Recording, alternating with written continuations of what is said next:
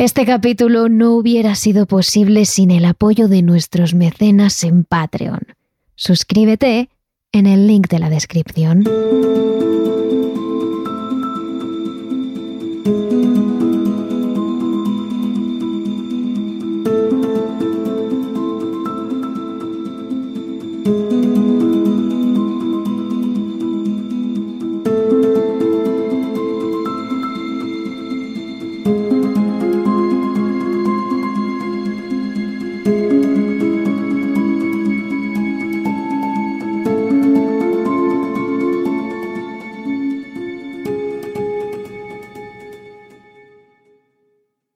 Estas últimas semanas hemos hablado de leyendas, historias de terror, casos paranormales, casas encantadas.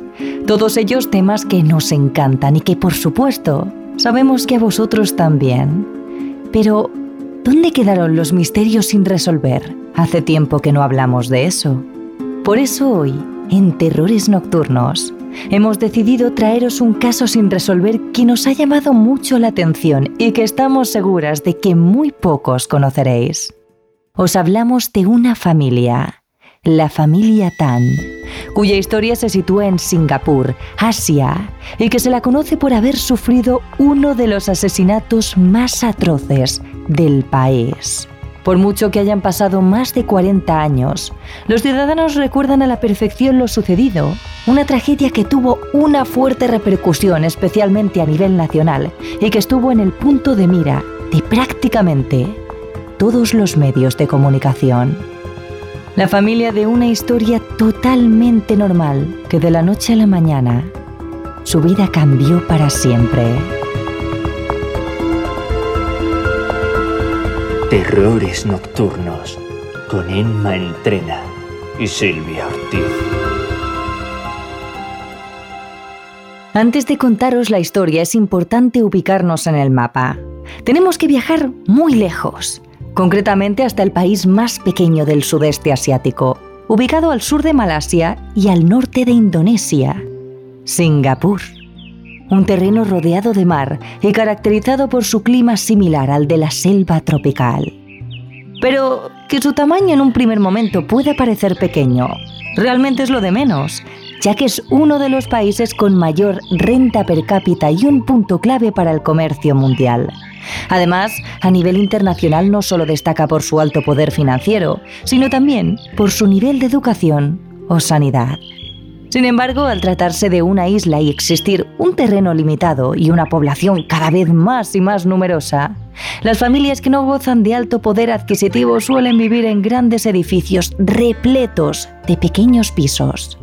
Hablamos de viviendas públicas que el propio gobierno otorga a los habitantes en base a sus condiciones económicas y si tiene familia con más o menos hijos. De hecho, los protagonistas de la historia de la que os vamos a hablar, la familia Tan, precisamente vivían en uno de esos pisos ubicados en una zona llamada Keiland Baru, concretamente en el bloque 58. La familia estaba compuesta por el señor y la señora Tan y sus cuatro hijos, tres varones de entre 16 años y una pequeña niña de tan solo 5 años. De entre los numerosos vecinos que convivían en el bloque 58, la familia Tan era conocida por ser correcta, educada y feliz.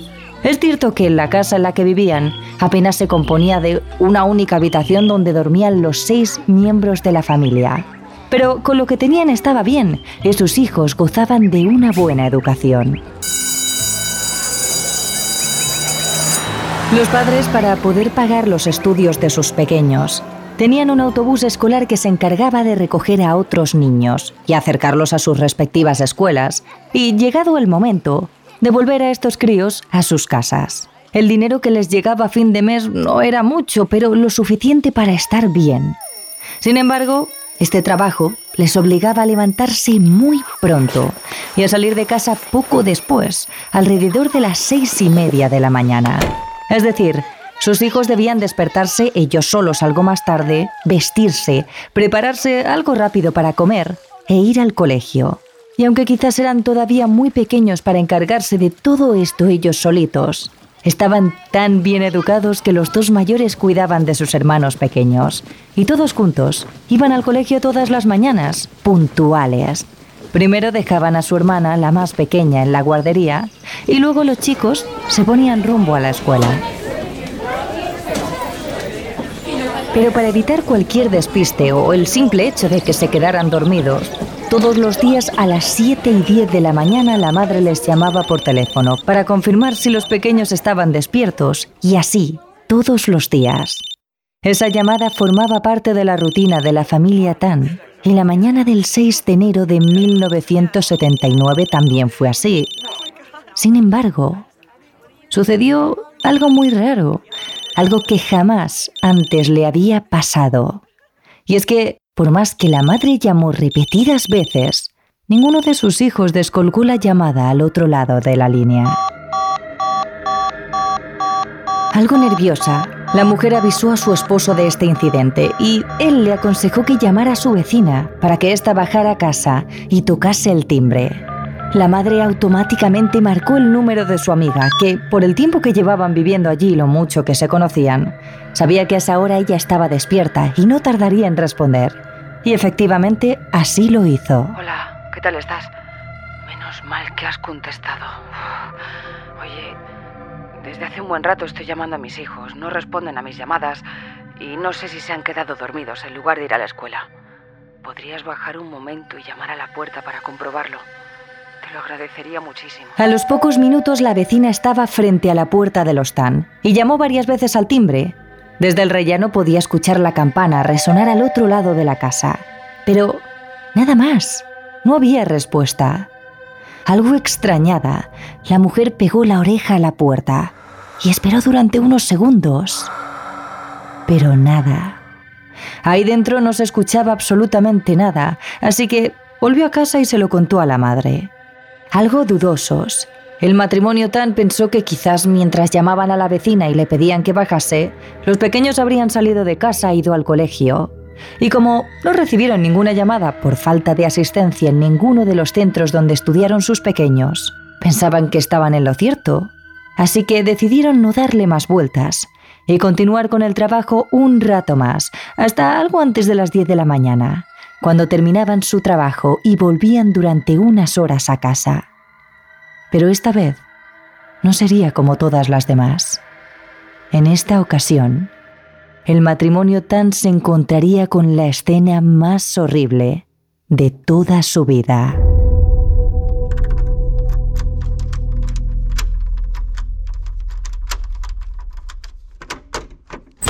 Cuando llegaron a eso de las diez y algo de la mañana a casa, ninguno de los dos notó nada extraño. Toda ella estaba ordenada y todo en su sitio, como siempre. De hecho, estuvieron hablando durante un rato en la sala principal, tranquilamente. Sin embargo, en un momento dado, la madre entró en el cuarto de baño para apagar la luz. Alguno de sus hijos se la habría dejado encendida. Pero cuando lo hizo, se quedó totalmente horrorizada. Ante ella y apilados uno sobre otro, yacían los cuatro cadáveres de sus pequeños sobre un gran charco de sangre.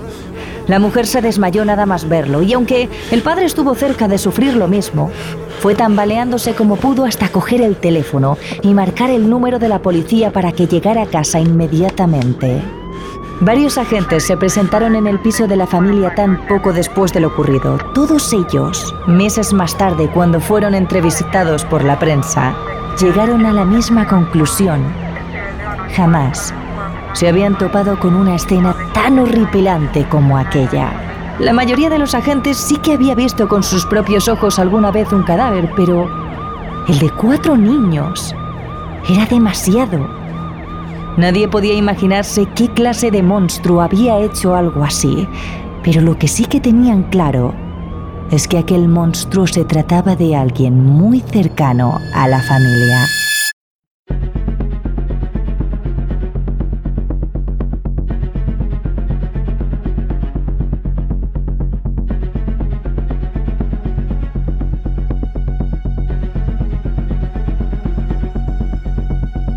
Según el informe del caso, cada niño tenía un mínimo de 20 cortes en el cuerpo. La mayoría de ellos estaban ubicados por la zona de la cara y la cabeza, especialmente en el caso de la niña. Por otra parte, parece que el mayor de todos los hermanos intentó defenderse y proteger al resto, ya que en su brazo derecho había muchos más cortes, hasta tal punto que éste estaba prácticamente separado del cuerpo y en su mano un mechón de pelo oscuro al que posteriormente, y no se sabe por qué, se le perdió la pista. Nunca se llegaron a analizar los pelos, o al menos no se supo nada de ello. Pero, ¿por qué la policía tuvo tan claro desde prácticamente el principio de que aquel asesino se trataba de alguien conocido por los Tan? Por varios motivos. El primero de ellos es porque la cerradura no estaba forzada, por lo tanto los propios pequeños abrieron la puerta al asesino. Recordemos que los niños del matrimonio Tan estaban muy bien educados y sabían de sobra que durante el rato que se quedaban solos en casa, no debían de abrir la puerta a desconocidos. Además, cuando los niños fueron encontrados llevaban el uniforme del colegio, es decir, ya estaban despiertos y arreglándose como cada mañana. Y el asesino sabía de esta rutina porque escogió el momento exacto, justo esos minutos, en los que el matrimonio Tan ya se encontraba a unas manzanas de casa en el autobús escolar. Ningún vecino escuchó nada raro, gritos, golpes, cualquier sonido más allá de lo normal. De hecho, en un momento dado recordemos que la vecina y conocida por la familia Tan estuvo un rato escuchando cualquier tipo de sonido al otro lado de la puerta, pero no oyó nada. También se supo que la persona que cometió los asesinatos no se fue de allí inmediatamente. Se tomó su tiempo para limpiarse las manos en el fregadero de la cocina, poco antes de marcharse. Durante la investigación no se encontró el arma con el que el asesino acabó con la vida de los cuatro niños, aunque en un primer momento se pensó que quizás la persona había cogido un cuchillo directamente de la propia cocina de los Tan. La policía concluyó que los asesinatos habían sido premeditados. El criminal conocía el momento perfecto en el que los pequeños eran más vulnerables y tras haber cometido los terribles asesinatos, se había ido, no se llevó nada, no dejó ningún mensaje, no rebuscó absolutamente en ningún lugar. Tenía clara su misión. Entrar en la casa, acabar con la vida de los menores e irse.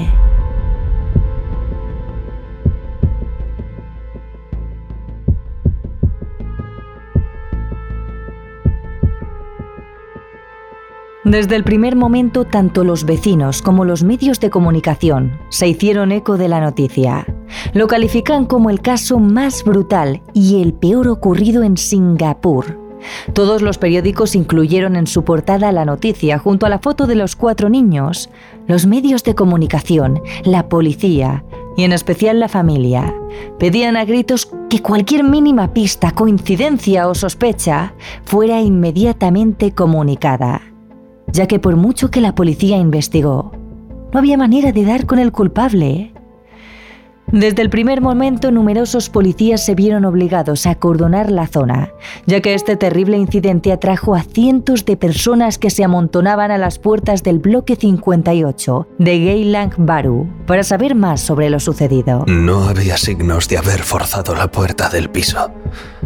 Las cosas de las habitaciones no estaban desordenadas y no había ningún signo de violencia. Estas fueron las primeras declaraciones del matrimonio tan después de lo ocurrido. Aunque era algo realmente duro para ellos, el hablar y recordar una y otra vez el incidente. Ambos querían que la noticia llegara lo más lejos posible para poder dar antes con el culpable. La policía, mientras tanto, habló con todos los vecinos del bloque y algunos ciudadanos aseguraron haber visto al posible o posibles culpables. Alrededor de unas 100 personas dieron información a las autoridades sobre el incidente ocurrido en el piso de los Tan la mañana del 6 de enero. De hecho, una de las primeras pistas fue aquella que señalaba a una pareja de desconocidos que según un ciudadano habían salido del edificio poco después de cometerse los crímenes. El hombre aseguró que ambos llevaban la ropa manchada de sangre. Sin embargo, no mucho tiempo después, la policía descubrió que era mentira, una broma de muy mal gusto. En los periódicos de los días posteriores, otra noticia llamó la atención de los ciudadanos, aquella que hablaba de dos posibles mujeres detenidas que se creía que podían haber ayudado a cometer los crímenes. Pero cuantas más pistas y más interés tenían los ciudadanos y la prensa acerca del caso, más hermética se volvía la investigación. En ocasiones, los medios conseguían algo de información, pero las autoridades cada vez hablaban menos. Con respecto a las mujeres detenidas, la policía solo dijo que poco tiempo después habían sido puestas en libertad, ya que finalmente se había llegado a la conclusión de que las dos mujeres eran totalmente inocentes. Pero si os acordáis, en la mano de uno de los niños, concretamente el mayor, se encontró un pequeño mechón de pelo, seguramente del culpable. ¿Y qué es lo que pasó con todo esto? Pues bien, según va avanzando la historia, menos sentido tiene. Resulta que semanas después, en uno de los periódicos que siguió con detalle la investigación, uno de los párrafos decía lo siguiente. Ayer la policía negó que en la escena del crimen se hubiera encontrado un mechón de pelo del posible asesino. El portavoz de la policía, el señor Teo Han, dijo que no había nada de cierto en el informe y que el hermano mayor nunca tuvo pelo de alguien ajeno en la mano.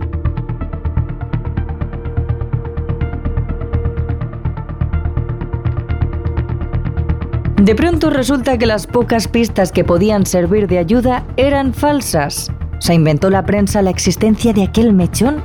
¿Quizás algún ciudadano que fue entrevistado por los medios? ¿O algún policía? Lo cierto es que nunca se supo, simplemente jamás se llegó a conocer nada de aquel mechón de pelo o de la existencia o no de un análisis del cabello. La vida nunca va a ser la misma que teníamos desde que nuestros hijos se fueron. Les echamos mucho de menos.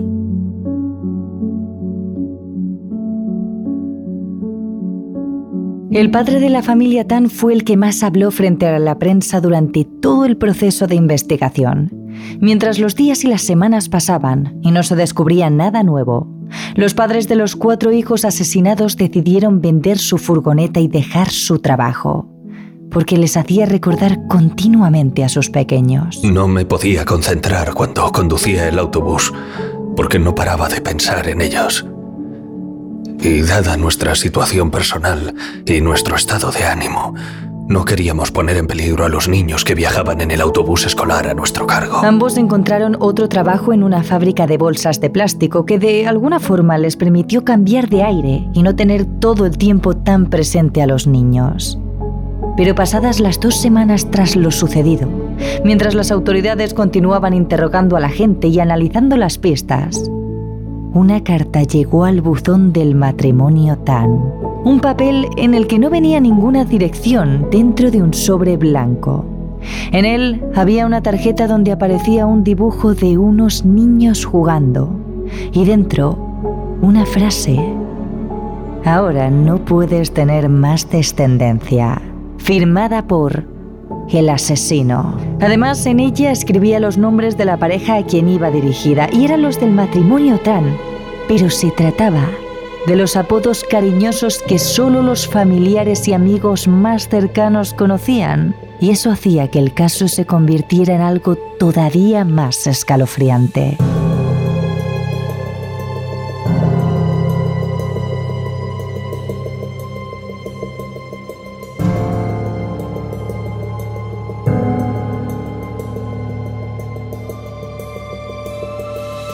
El señor y la señora Tan se quedaron completamente helados al leer esto. La persona que había escrito la carta les conocía muy bien, ya no solo por dirigirse a ellos por su apodo cariñoso, sino porque muy poca gente sabía que la madre, tras haber dado luz a su última hija, decidió someterse a una operación de esterilización para así no poder tener más hijos.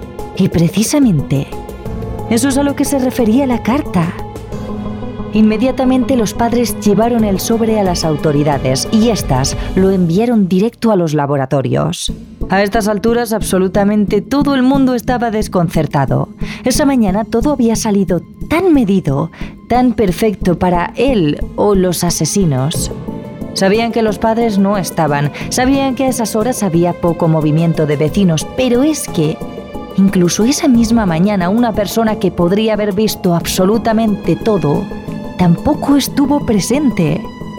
Se trataba de Jam Jin Tin, una mujer de 68 años que pasaba el día sentada en el pasillo del edificio, viendo jugar a los niños entre los que estaban los de la familia Tan.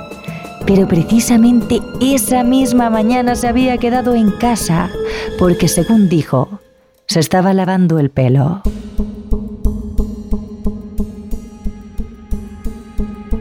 Desgraciadamente esa investigación no solo llevó días o semanas, llevó meses en los que la policía intentaba encajar todas las piezas pero le era imposible y el sufrimiento para el matrimonio tan se hacía cada vez más y más eterno.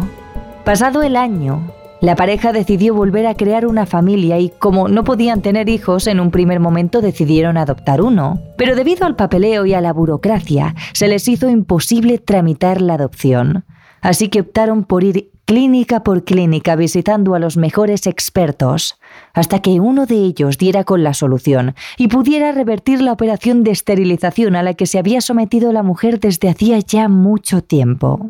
Finalmente, tras buscar y buscar, lo consiguieron. Alrededor de cinco años tardaron en dar con una solución, y así fue como el 30 de diciembre de 1983, la madre dio a luz a un precioso y adorable niño.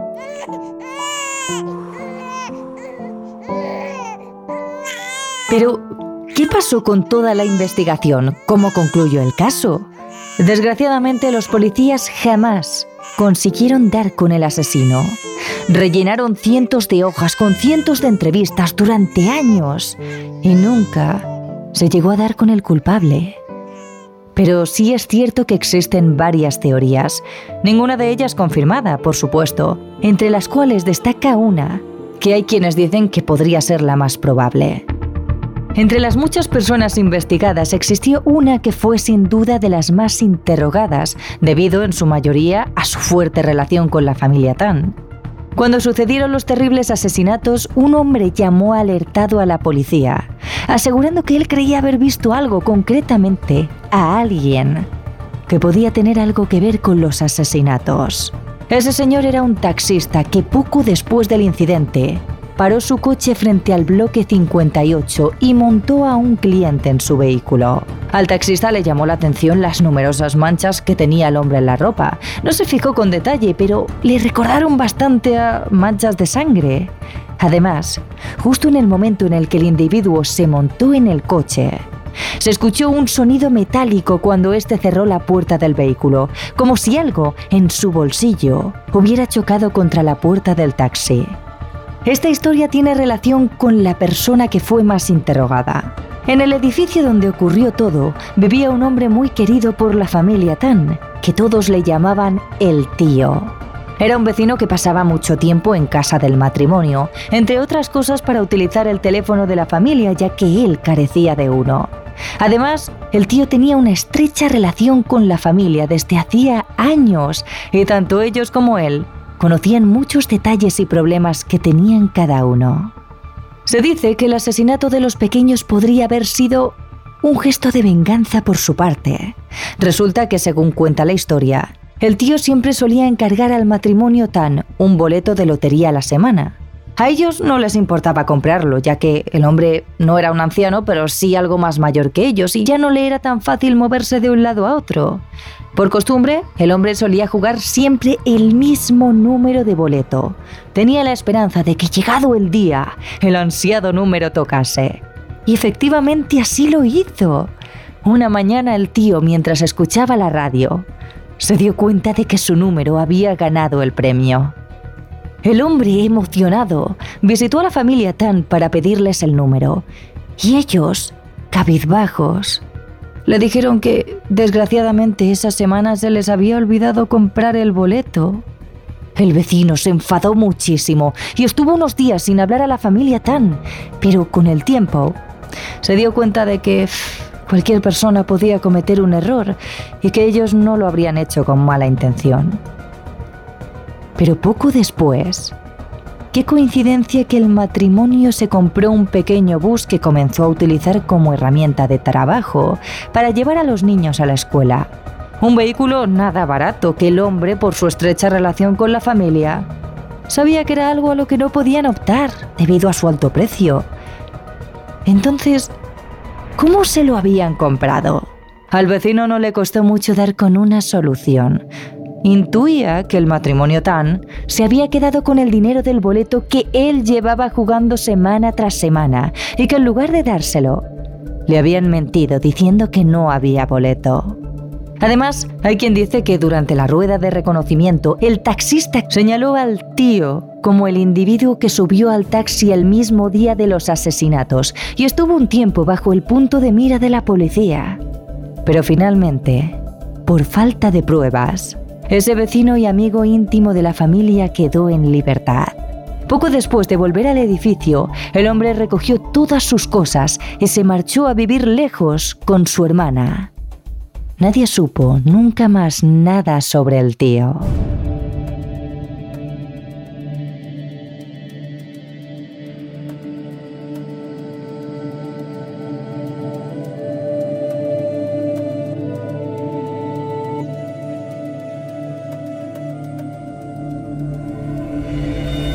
Pero lo cierto es que todavía existen más teorías que giran en torno a este caso sin resolver. Pero por motivos de tiempo, os contamos todas ellas en nuestro capítulo extra de esta semana que subimos a nuestro canal de Patreon. No dudéis en haceros mecenas entrando en nuestra página de Patreon de Terrores Nocturnos y eligiendo el pack de ventajas que más se ajuste a ti. Y tampoco os olvidéis de seguirnos a través de nuestras redes sociales. Somos arroba terroresn en Twitter y arroba terroresnocturnos barra baja TRN en Instagram y TikTok. Y en nuestro canal de YouTube nos podréis encontrar bajo el nombre de Terrores Nocturnos.